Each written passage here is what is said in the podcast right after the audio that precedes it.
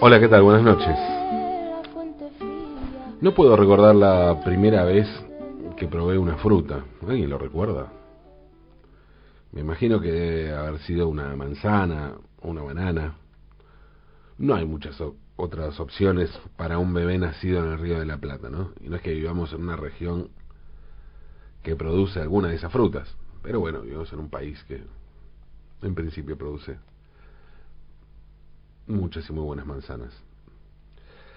Si fuera por una cuestión nativa, la cosa hubiera estado un poco más complicada igual, ¿no? No creo que darle uva chinche a un bebé sea lo más aconsejable. Definitivamente no. Tampoco nísperos. Mucho menos limón. Pero esas son las frutas que había en la única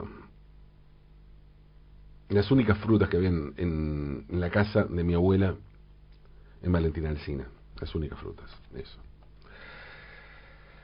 En realidad, ahora que recuerdo, también había una higuera que duró poco, porque no sé si la apodaron o se secó.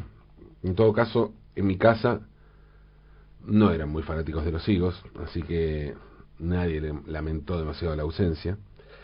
Y mm, tampoco creo que un higo sea lo mejor para, para darle un bebé. No sé, desconozco, ¿eh? desconozco. Se me ocurre así como en principio. Pero bueno, no me gusta mucho el higo. La fruta es uno de los primeros alimentos sólidos que nos dan cuando somos chicos. Sí, la fruta, la fruta. Algo tan simple, tan al alcance de todo el mundo, que por momento desconocemos su verdadera magia. La incorporamos tanto a nuestra cotidianidad que decimos ufa cuando escuchamos fruta como respuesta a la pregunta ¿qué hay de postre?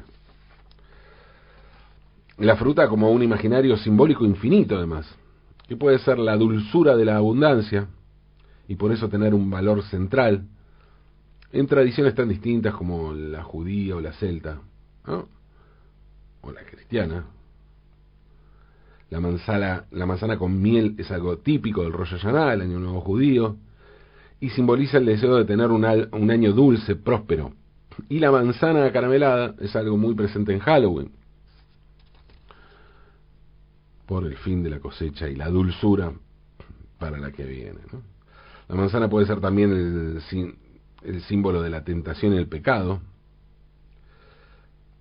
como sucede con la manzana prohibida, con la que la serpiente tentó a Eva y provocó la expulsión del paraíso de Adán y Eva, según el relato bíblico. ¿no? Obviamente no existe ninguna prueba histórica sobre la existencia de Adán y Eva, ni del paraíso, ni de una serpiente capaz de ofrecer una manzana, ni siquiera existen pruebas concretas sobre la existencia de Dios. Pero lo que sí, lo, lo que sí existe es el relato. Un relato que, verdadero o no, real o no, ha sabido sostenerse en el tiempo y reproducirse. Y para eso hizo falta que conmoviera. Un relato que conmueve y sirve para rellenar algunos huecos de nuestra racionalidad, de nuestra existencia, lo que fuera. No es el único caso en el que un relato protagonizado por una fruta se sostiene a lo largo del tiempo y resulta fundacional de una historia, a pesar de que no tenemos ninguna prueba de que sea real ni de que sus protagonistas hayan existido. Uno de los ejemplos más claros de esto es Guillermo Tell. Si hay algo que tienen en común Adán y Eva con Guillermo Tell, es que ambos personajes nos llevan a pensar en manzanas. En un caso a Dios, la serpiente del paraíso, y en el otro a la Edad Media, a su hijo y a una ballesta. Pero además, como les decía, hay una historia fundante. En el caso de Guillermo Tell, se trata de el inicio de la independencia de Suiza, en el siglo IV de la era cristiana.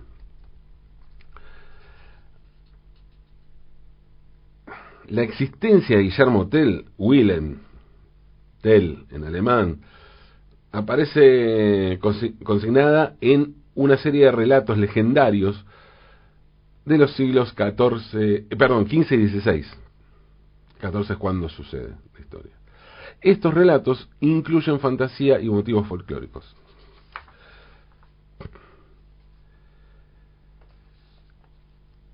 Y mm, sin embargo es probable que los rasgos, algunos de los rasgos y episodios que se le atribuyen, pertenecieran realmente a algún combatiente o combatientes por la independencia suiza en el siglo XIV y que la imaginación popular posterior hizo el resto. Así que si le damos entidad a la Biblia, hagamos lo propio con las leyendas sobre Guillermo Tell.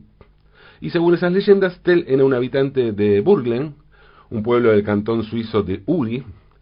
Se trataba de un ballestero, ¿no? Famoso por su puntería, que vivió a fines del siglo XIII y principios del XIV.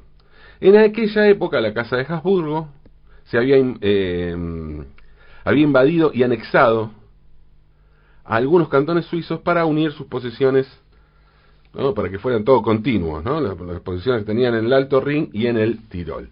Un día Guillermo Tell pasaba por la plaza mayor de Aldorf, acompañado por su hijo. En la plaza el rey había colocado un sombrero y había ordenado a toda la población que cuando pasaran frente al sombrero, debían, las personas debían inclinarse en señal de respeto y reverencia al soberano de la Casa de Habsburgo. Porque las manzanas podrán tener muchas simbologías, pero parece que para el rey los sombreros también tenían mucha simbología, y entonces puso ese sombrero simbolizando, ese sombrero simbolizando su poder. Hasta el momento, Guillermo Tell era un ballestero que andaba por ahí, no tenía, no había desarrollado ninguna actividad política, no, hacía la suya. Pero ese día en la plaza rompió con su tradición. Hizo una actividad política. Y vaya si la hizo. En un momento eh, que puede calificarse tanto como político, revolucionario, terrorista, simplemente de puro sentido común, Guillermo Tell se negó a inclinarse frente a un sombrero en la plaza. No, es un sombrero. Escúchame. No saben cómo se calentó el gobernador de Aldorf era un tipo llamado Hermann Hessier, que parecía que tenía fama de jodido, de calentón, de sanguinario, y cuando vio que Guillermo Tell no se inclinó ante el sombrero, lo mandó a detener inmediatamente. Tell era un ballestero muy famoso, como les dije, un verdadero maestro en el uso de esos aparatos lanzaflechas, llamados ballestas.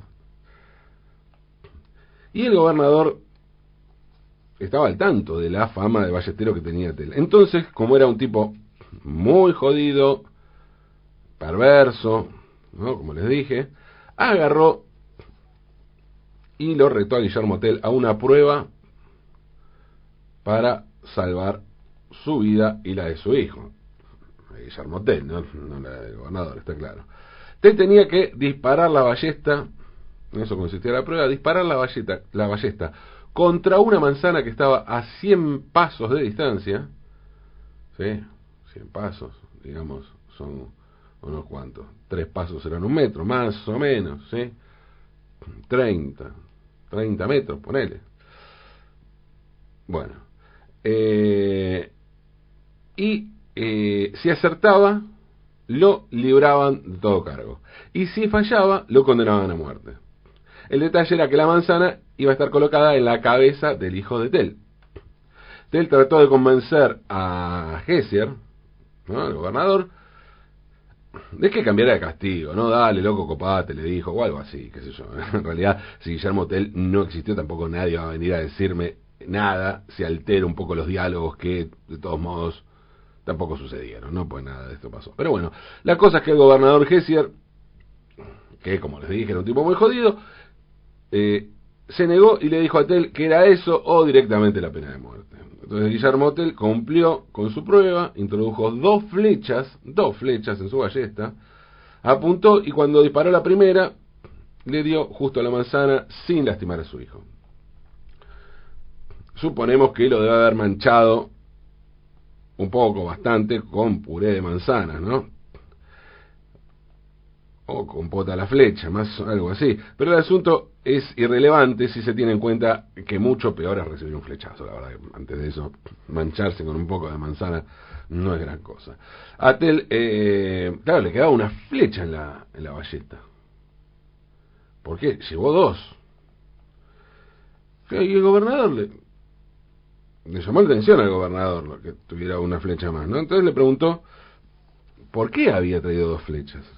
Y Guillermo Tell le contestó que esa flecha estaba destinada a ser clavada en el corazón de Heiser en el caso de que el hijo de Guillermo Tell hubiera resultado herido durante la prueba. Porque el gobernador podía ser muy jodido, pero Guillermo Tell era terco como una mula, ¿no? Obviamente, cuando mm, escuchó esto, el gobernador se recalentó de vuelta, volvió a detener a Guillermo Tell y esta vez mandó que lo encarcelaran en el castillo de Kusnach, Kusnach o Kusnach,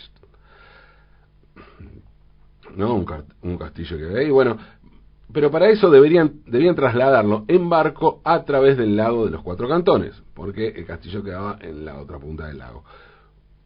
Cuando lo estaban trasladando a Guillermo Tell, hasta el castillo, en el barco lo estaban trasladando, se desató una tormenta que estuvo a punto de hacer naufragar la nave. Básicamente porque nadie podía comandar el barco en medio de aquel temporal, ¿no? Se pudrió todo. Gran tormenta. Nadie podía comandar el barco, bueno, nadie no, casi nadie. Había alguien que sí podía manejar el barco. ¿A que no saben quién? Sí, sí, adivina, ¿no? Guillermo Tell. Los guardias se avivaron y entonces desataron a Guillermo Tell que tomó el control del barco, logró llevarlo a tierra, y pudo así salvar su vida y las de los demás tripulantes. Ahora, ¿quién estaba entre esos tripulantes? Ah, que no saben quién. Y sí, adivinaron otra vez. El gobernador Gessier. Pero esta vez, en lugar de volver a encarar por la vía institucional, ¿no? Eh, e intentar obtener un perdón del gobernador por haberle salvado la vida, Guillermo Tell optó por hacer la suya. La autogestión y la vía rápida. Descartó la colectora de la autoridad y tomó la autopista de la mano propia. Cuando desembarcaron, Guillermo Tell huyó, pero en realidad, más que huir, lo que hizo fue hacerle creer al gobernador que había huido porque sabía que el gobernador iba a ir a buscarlo. Y cuando el gobernador fue a buscarlo, Guillermo Tell le tendió una emboscada al gobernador y lo mató. ¿Cómo lo mató? Sí, con la segunda flecha de la ballesta. Porque hay que reconocer que Guillermo Tell era un tipo de palabras. Si le había dicho al gobernador que esa flecha era para atravesarle al corazón, si todo se podía, estaba claro que el tipo cumplía, que el asunto no era joda, más bien estaba hablando muy en serio. ¿no? El asesinato del gobernador Heiser marcaría el comienzo de la sublevación de los cantones suizos de Uri, Schwyz y Unterwalder contra la Casa Real de los Habsburgo, algo que es considerado un hito fundacional en la lucha de Suiza por su independencia. Los relatos sobre Guillermo Tell comenzaron a ser recogidos en crónicas y canciones recién un siglo y medio después del momento en que supuestamente ocurrieron los hechos. Hasta 1470 aparecen, hacia 1470, perdón, aparecen las primeras menciones en textos escritos suizos y se conoce la existencia de un drama en verso en alemán llamado Wilden Hell, que fue eh, impreso en 1545 por Jacob Roth. Sin embargo, la versión más clásica del mito, la que lo consolidó y reprodujo, apareció en el Chronicon Helvetium de Egidio Judi, casi 200 años después de la época en que se supone ocurrieron los hechos relatados, o por lo menos en el momento en que están situados. ¿no?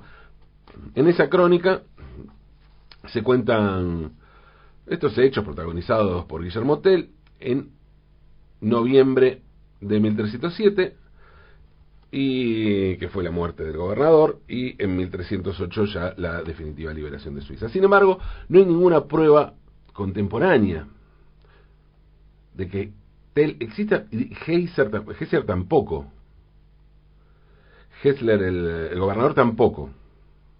Es más, hay abundantes leyendas que relatan una eh, una historia, una proeza de un arquero, un ballestero, parecida a la que se relata en Guillermo Tell, ¿no? a la, que protagoniza Guillermo Tell, pero claro, protagonizada por otros personajes y en otros lugares. El motivo, por ejemplo, del disparo contra la, contra la manzana es algo que se encuentra en un episodio muy similar de la crónica danesa de Saxo Grammaticus, esto fue alrededor de 1200, así como en una balada, antigua balada inglesa de William of Cloudesley. Em, y bueno, es por eso, por lo parecidas de esas historias, que empezó a sospecharse si no era una leyenda esto, ¿no? una misma leyenda que se usaba como relatos para épicos, para hechos fundantes. Y en el siglo XVIII surgió una corriente historiográfica que puso en duda la existencia histórica eh, de la existencia de Guillermo Tell por la falta de fuentes históricas contemporáneas y, bueno, los elementos de, raíz folclórica ¿no? que, adornan la, la, leyenda. Eso sí, el mito se encuadra, se encuadra perfectamente en el movimiento de la resistencia nacido entre los campesinos del cantón de Uri, a partir de 1278, eh, que después se iba a anexar con Schwyz y Underwalden, formando una, la Liga Perpetua, en 1291 en contra de los Habsburgo, y ese movimiento se transformó enseguida en la rebelión, en la rebelión contra los Habsburgo, y, mm, y fue así que esos tres cantones, predominantemente rurales y de habla alemana, formaron la Confederación Helvética, que fue el núcleo de la Suiza actual, y por eso se considera como, como episodio fundante de la independencia suiza. O sea, es muy probable, o por lo menos hasta el día de hoy no tenemos prueba alguna, es muy probable que no haya existido Guillermo Tell. Pero sí existió la independencia suiza. Sí existió la rebeldía contra un tirano, y sí los espíritus libres. Sí existe esa lucha. Además, y hay que reconocerlo. También existieron las manzanas. Y esto es bueno aclararlo, ¿no? Porque a veces la historia necesita de héroes y leyendas imaginarios para arengar la autoestima y el orgullo reales. Y por más que los grandes acontecimientos sean reales, a veces es necesario mandar un poco de fruta para salir adelante. Inventar esa leyenda con esa manzana para que todo quede más claro y tengamos elementos para recordar, fijar y reproducir estas historias. Por eso es necesario, tan necesario a veces, también mandar fruta. Y por eso desde este programa, modestamente, consideramos que el absurdismo también es una forma de tener un compromiso con la historia. Distinto, no muy atado a las reglas, algo desprolijo y por momentos eh, medio sospechoso. Vamos a reconocerlo. Sí, todo eso, pero compromiso al fin. Reivindicamos nuestro derecho a comprometernos con la historia como nos salga. Así que les anunciamos que vamos a seguir mandando fruta. Sigamos mandando fruta. Aunque es de noche.